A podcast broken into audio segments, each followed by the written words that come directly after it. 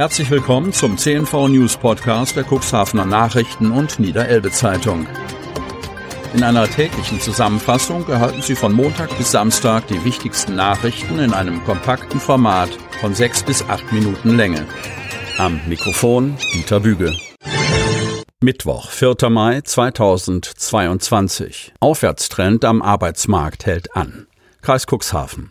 Die Zahl der Arbeitslosen ist weiter gesunken. Im Bezirk der Agentur für Arbeit Stade waren 14.165 Personen arbeitslos gemeldet. Die Arbeitslosenquote betrug 4,5 Prozent. Mit steigenden Außentemperaturen verzeichnen wir geringere Zugänge in Arbeitslosigkeit, während gleichzeitig mehr Menschen wieder eine Beschäftigung finden. Der deutliche Rückgang, speziell im nördlichen Elbe-Weser-Raum, ist unter anderem auf die nach Corona wieder erstarkte Tourismusbranche zurückzuführen, erläutert Dagmar Fröhlich, Vorsitzende der Geschäftsführung der Agentur für Arbeit Stade. Der Ukraine-Konflikt hat noch keine Auswirkungen auf den regionalen Arbeitsmarkt. Ab Juni werden die Geflüchteten durch die Jobcenter betreut. Wir begrüßen den Beschluss, die Grundsicherung dafür zu öffnen.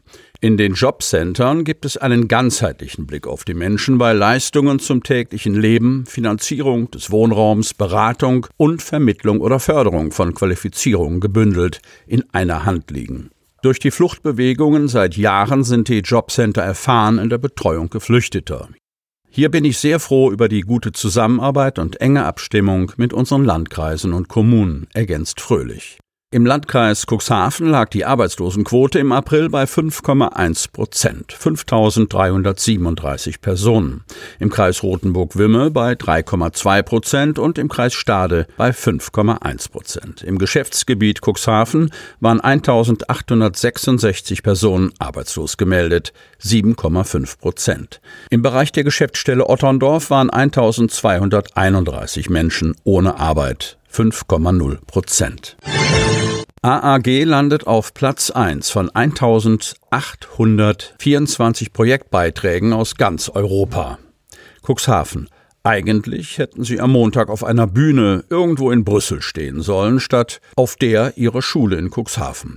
Dafür aber übergab Niedersachsens Kultusminister Grant Hendrik Tonne, SPD, im Amandus Abendroth Gymnasium den Preis persönlich. Platz 1 unter 1824 eingereichten Projekten der 12- bis 15-Jährigen aus ganz Europa. Damit hätten die 10b und ihre Lehrerin Heike Käuser den europäischen E-Twinning-Preis 2022 sicher. Gewürdigt wurde damit das Ergebnis des Schulprojekts The Disconnect, in dem sich Jugendliche aus vier Nationen angelehnt an den gleichnamigen Roman einer britischen Autorin mit Gefahren des Internets auseinandergesetzt hatten. eTwinning ist eine EU-weite Austauschplattform für Bildungseinrichtungen, der auch weitere Nationen als Kooperationspartner angeschlossen sind. Wachmann stiehlt 13.600 Euro vom Konto. Cuxhaven. Der Wachschutz hat eigentlich die Funktion für Sicherheit zu sorgen. Im Fall von Jens T. ist dieser doch, nach Meinung von Stefan Redlin, Richter am Amtsgericht Cuxhaven, die falsche Person für den Job. Nicht nur wegen der früheren 23 Vergehen, unter anderem wegen Diebstahls, sondern auch wegen der Straftat, für die er sich jetzt am Amtsgericht Cuxhaven verantworten musste. Jens T. soll im Februar und März vergangenen Jahres, zu der Zeit als Mitarbeiter bei einer Sicherheitsfirma für die Commerzbank tätig, rund 13.600 Euro von einer dortigen Kundin entwendet haben. Dieser hatte im Februar laut eigener Aussage einen Briefumschlag auf dem Fußboden der Bank liegen sehen, wollte diesen in den Müll werfen und entdeckte schließlich die enthaltene EC-Karte mit dem dazugehörigen PIN. Als er die dort anwesenden Kunden fragte, ob der Briefumschlag ihnen gehöre und diese verneinten, zog er sich mit der EC-Karte einen Kontoauszug. Insgesamt 29 Mal wollte er innerhalb von vier Wochen Geld von dem Konto abheben. In zehn Fällen blieb es nur bei dem Versuch. Ich war hemmungslos. Ich habe weitergemacht, bis es nicht mehr ging, so der Angeklagte. Als Grund nannte er seine starke Alkohol- und Drogensucht. Bei einer Traumatherapie sei laut Jens T. auch eine Verhaltensstörung bei ihm festgestellt worden. Ich habe es einfach nur gemacht, ohne nachzudenken. Ende vergangenen Jahres entschied er sich schließlich freiwillig für die Unterbringung in einer Reha-Klinik, um seine Suchtkrankheit in den Griff zu bekommen. Auch heute stehe ihm noch ein Suchtberater zur Seite. Es ging ihnen nicht darum, in Saus und Braus zu leben, sondern das Leben etwas erträglicher zu machen, so die Staatsanwaltschaft. Die gestohlene Summe nutzte der 42-Jährige auch für seinen Schuldenabbau und den Unterhalt, den er für drei seiner sechs Kinder leisten muss. Der Arbeitgeber hat ihm eine zweite Chance gegeben. Hier sollte man es ebenfalls tun, sagte der Verteidiger. Das sah Richter Redlin ähnlich. Sie haben nicht nur ihre Hose runtergelassen und ihre Schuld eingeräumt, sondern tun auch was dafür. Deswegen entschied sich das Gericht, die daraus resultierende Gesamtfreiheitsstrafe von zwei Jahren auf vier Jahre Bewährung auszusetzen. Fährunterstützer enttäuscht, aber nicht überrascht. Cuxhaven. Die Fährverbindung Cuxhaven-Brunsbüttel muss bleiben, lautet die Überschrift einer an den Landtag in Schleswig-Holstein gerichteten Petition.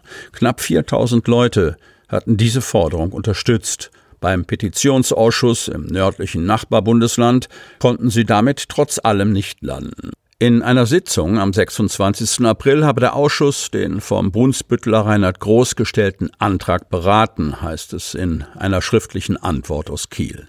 Die Rechtslage, so die Quintessenz dieses Schreibens, lasse zurzeit keine Möglichkeit einer finanziellen Unterstützung in Form einer staatlichen Beihilfe zu. Bei Zuschüssen für private Firmen griffen strenge Regeln, was die Relevanz der Fährlinie angehe, sei laut Auffassung des Bundesverkehrsministeriums zweifelhaft, ob die zum Jahresende eingestellte Verbindung tatsächlich dem allgemeinen wirtschaftlichen Interesse diene. Den Green Ferry-Unterstützern, die sich seit Wochen für eine Reaktivierung der Cuxhaven-Brunsbüttel-Linie einsetzen, kommen solche Töne bekannt vor.